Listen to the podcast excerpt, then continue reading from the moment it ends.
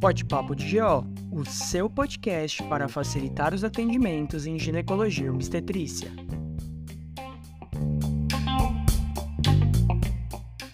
Olá, seja bem-vindo a mais um episódio do Pod Papo de GO, podcast para facilitar os seus atendimentos em ginecologia e obstetrícia. E hoje eu vou falar sobre um tema que eu vejo muita gente errar, vejo muita gente com dúvida e é algo bastante prevalente, então todo médico que atende casos de obstetrícia tem que saber que é o diabetes gestacional. Então, o primeiro ponto quando a gente fala de diabetes gestacional é a gente entender o que, que é essa doença. Então a gente sabe que durante a gestação a placenta produz uma série de hormônios aí que vão ser muito importantes para o crescimento do bebê, entre eles o lactogênio placentário. E essa substância produzida pela placenta acaba levando a um aumento da resistência periférica à insulina. Então ela faz com que seja mais difícil que a glicose que está no sangue da mãe entre nas células. Isso tem um motivo. Uma hiperglicemia materna é importante para que ela consiga transferir glicose para o bebê. Mas, em algumas pacientes, essa glicose em excesso que fica no sangue não consegue ser jogada para dentro da célula. Por quê? Porque o pâncreas, que teria que dar conta produzindo mais insulina, não consegue.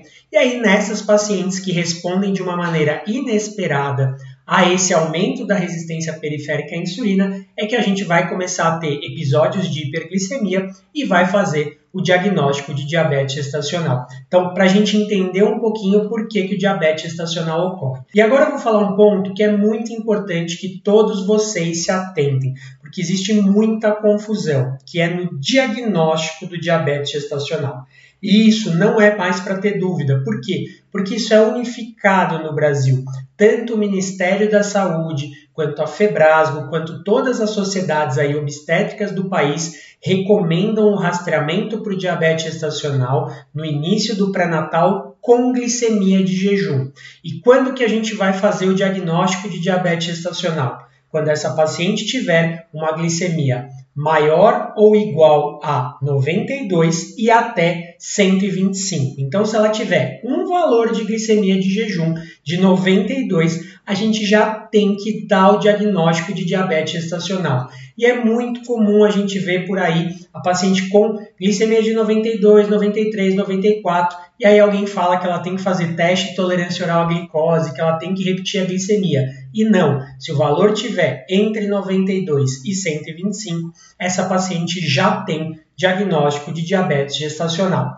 Caso ela tenha uma glicemia de jejum com um valor acima de 125, né, então maior ou igual a 126, a gente já não vai mais chamar de diabetes gestacional. A gente vai considerar que é um provável diabetes pré-gestacional que foi diagnosticado na gestação. Alguns autores vão acabar chamando aí de overdiabetes, né? Ou vai ser chamado de diabetes pré-gestacional mesmo e vai ser conduzido dessa maneira.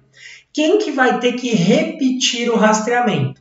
Aquela paciente que na glicemia de jejum no primeiro trimestre apresentou um valor normal, então abaixo de 92. Essa paciente, sim, entre 24 e 28 semanas, vai fazer um teste de tolerância oral à glicose com 75 gramas, então aquele exame que as pacientes queixam bastante de fazer porque dá bastante enjoo, e aí elas vão fazer esse teste e a gente vai avaliar se elas vão ter diagnóstico ou não. Quais são os nossos cortes? No jejum, a gente mantém 92, então maior ou igual a 92 é diabetes gestacional. Se ela tiver a glicemia após uma hora da glicose que ela consumiu acima de 180, fecha diagnóstico, ou duas horas depois acima de 153. Qualquer valor alterado, mesmo que, se, mesmo que seja um só, já fecha o diagnóstico de diabetes gestacional e a gente vai conduzir essa paciente dessa maneira.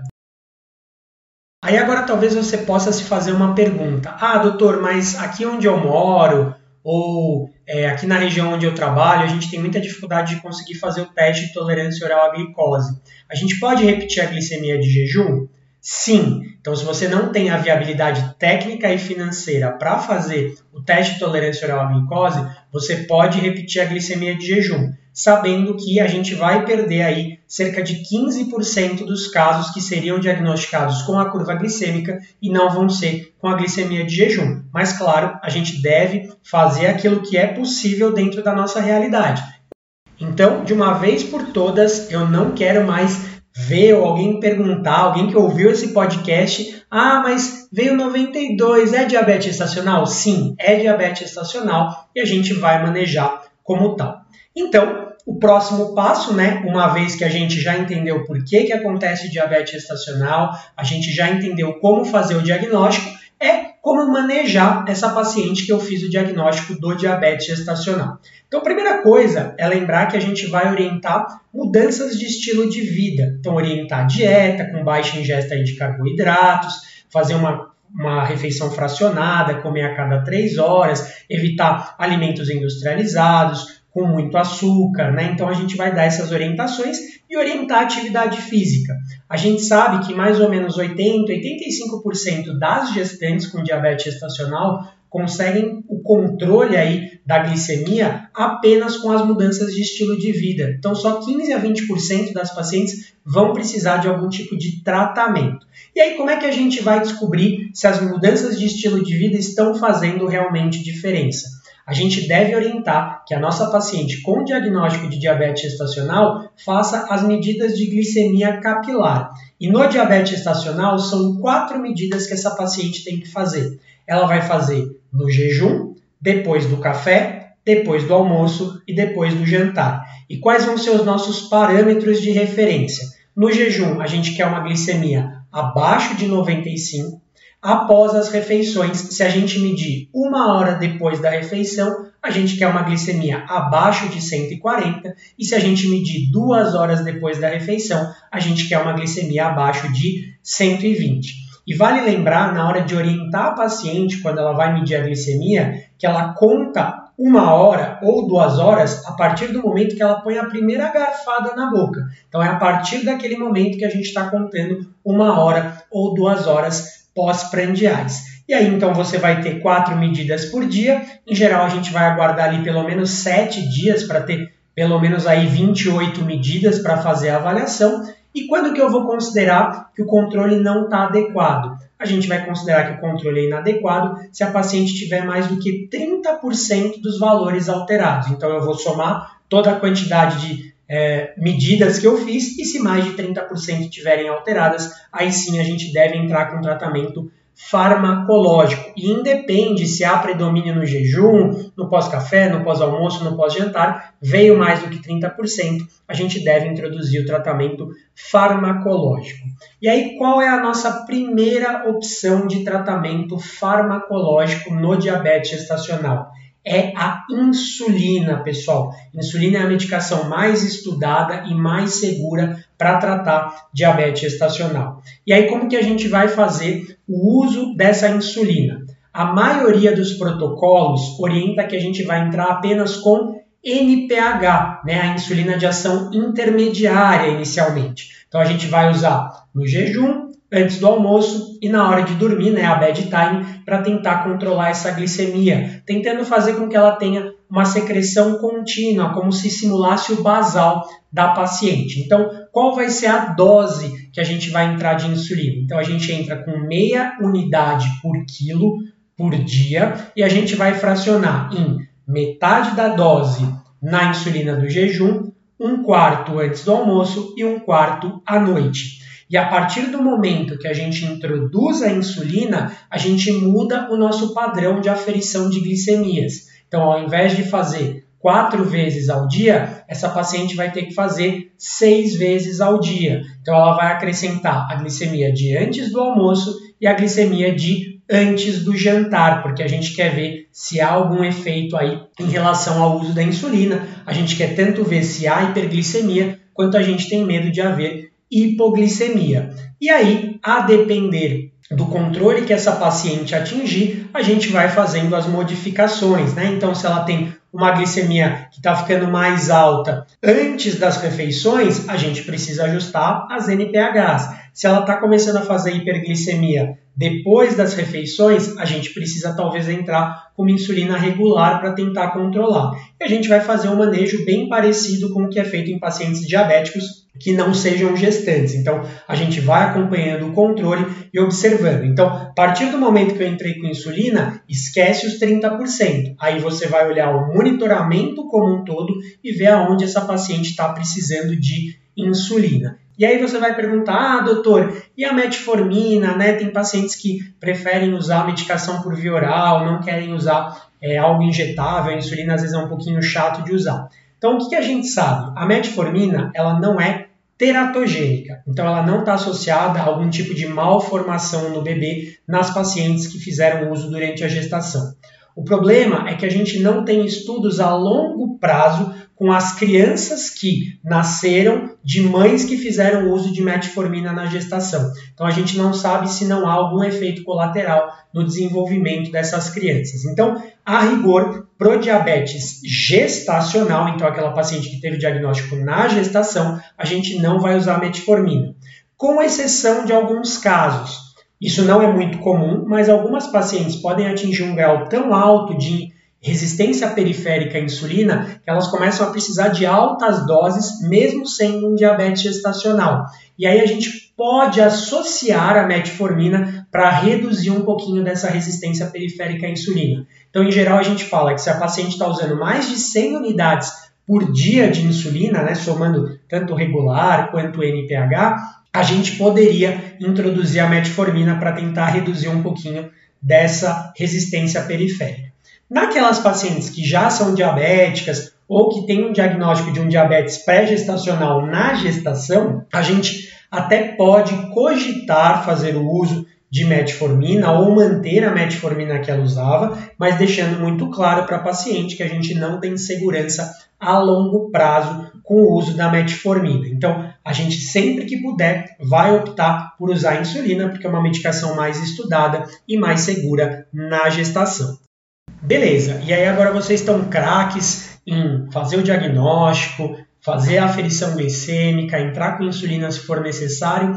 E no pré-natal, existe alguma coisa de diferente que a gente tem que fazer numa paciente que tem diabetes gestacional?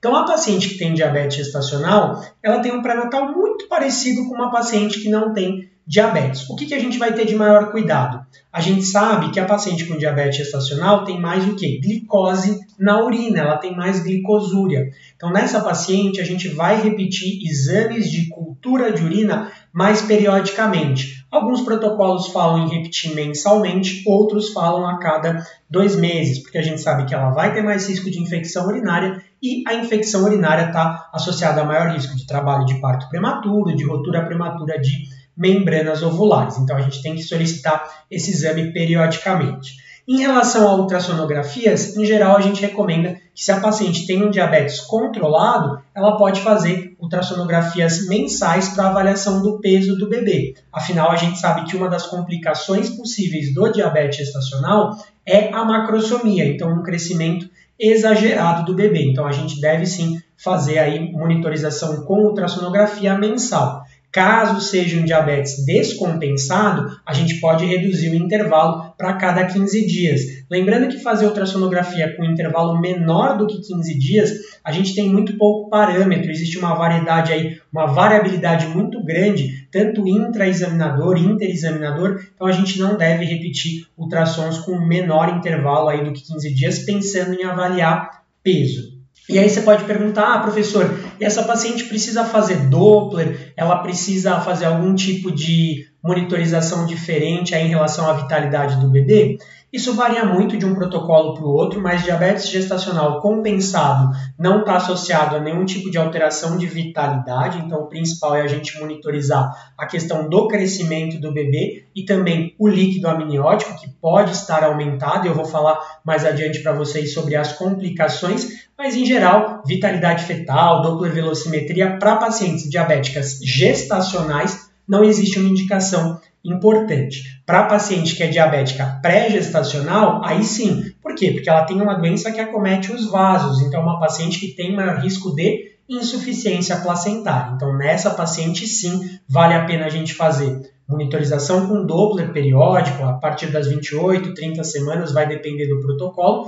E lembrar que essas pacientes com diabetes pré-gestacional devem fazer ecocardiograma fetal entre 26 e 28 semanas. Por quê? Porque a hiperglicemia no período da embriogênese está associada a malformações. E a gente também sabe que a hiperglicemia pode levar a uma insuficiência cardíaca no bebê, uma hipertrofia ali cardíaca, e a gente tem que fazer essa monitorização. Mas isso para pacientes diabéticas pré-gestacionais. Para as diabéticas gestacionais, essa monitorização não é necessária. E aí, já que eu falei para vocês sobre complicações, isso é um ponto muito importante. Por quê? Porque as pacientes têm uma visão de que o diabetes está associado a ter um bebê gordinho, bonitinho, fofinho. E a gente tem que explicar para a paciente que o diabetes gestacional descompensado pode trazer diversas complicações, entre elas óbito fetal. Então vamos dividir as complicações nas complicações intraútero e extraútero. Então, durante a gestação, o que, que a gente pode ter de complicação? A mais comum, como eu falei para vocês, é a macrosomia. Então, um bebê que é filho aí de uma mãe que tem diabetes gestacional, ele vai, por consequência, ficar hiperglicêmico. Se ele está hiperglicêmico, ele vai produzir mais o quê? Mais insulina. E a insulina é um anabólico, então é um bebê que vai acabar crescendo mais. Por isso que a gente tem macrosomia. Lembrando que a macrosomia está associada a maior risco de trabalho de parto prematuro, de rotura prematura de membranas e maior risco de complicações durante o parto, né? Então, mais dificuldade de tentar um parto normal, maior risco de ter que ter um parto instrumentado ou de indicar uma cesariana, né? Inclusive com maior risco também de atonia uterina pela sobredistensão. A segunda coisa que é mais comum da gente observar no diabetes gestacional descompensado, e a gente tem que deixar muito claro que o diabetes compensado não vai ter complicações, por isso que é tão importante fazer o segmento, é o polidrâmio. Então, por que, que o bebê tem polidrâmio se a mãe é diabética gestacional? Porque ele vai estar hiperglicêmico, porque a mãe é hiperglicêmica. Se ele tem muita, muito açúcar no seu sangue, ele vai acabar eliminando açúcar na urina e a urina vai ser produzida em maior quantidade. Ele tem uma diurese osmótica. Como basicamente no terceiro trimestre o líquido amniótico é formado por urina do bebê, esse bebê pode ter polidrâmio. Então, macrosomia e polidrâmio são sinais de descompensação de diabetes gestacional. Existe a complicação mais grave, que é infrequente no diabetes gestacional, mas que pode acontecer, que é o óbito fetal intraútero. Por que, que isso pode acontecer? Porque o bebê ele vai ficar no regime de hipóxia. Como assim, professor? Ele não tem insuficiência placentária, por que, que vai faltar oxigênio? Porque ele vai ter muito açúcar no sangue. E esse açúcar vai se ligar à hemoglobina. E a hemoglobina glicosilada, ela tem mais afinidade por oxigênio. Então ela vai segurar muito o oxigênio e não vai deixar o oxigênio ir para os tecidos. Então, por conta dessa hipóxia relativa, a gente pode ter complicações e levar até o óbito fetal. Além disso, por conta dessa hipóxia, o que, que o bebê faz? Opa, está faltando oxigênio? Ele começa a produzir mais glóbulos vermelhos. Ele faz assim como o fumante, né, que tem ali um regime de hipoxemia, que ele fica lá com uma, um aumento de viscosidade no sangue, hematócrito alto, HB alto, então ele fica com o sangue mais viscoso. E essa hiperviscosidade do sangue também aumenta o risco de trombose, e essa trombose também pode levar a óbito fetal intraútero. Isso é muito mais comum diabetes pré-gestacional, mas é algo que também pode acontecer no diabetes gestacional, caso ele esteja muito descompensado. Então, eu expliquei para vocês aí quais são as complicações intraútero. E depois que o bebê nasce, o que, que a gente pode ter de complicação? Então, primeira coisa que pode acontecer, hipoglicemia. Por quê? Porque esse bebê ele estava num regime de hiperglicemia e ele começou a produzir muita insulina. Mas quando ele nasce, ele não tem mais o aporte de açúcar que a mãe mandava. Então aquela insulina fica em excesso. Então ele tem risco de fazer hipoglicemia depois do nascimento, tanto que os pediatras, aí os neonatologistas, mantêm um controle de glicemia aí num período de até 48 horas para os filhos de mãe diabéticas. Então, hipoglicemia é a primeira complicação. Segunda coisa que o bebê pode fazer, icterícia. Por quê? Porque Lembra que ele produziu muita hemoglobina por conta lá que eu falei que a HB glicada tem mais afinidade por oxigênio, então ele tem muita hemoglobina.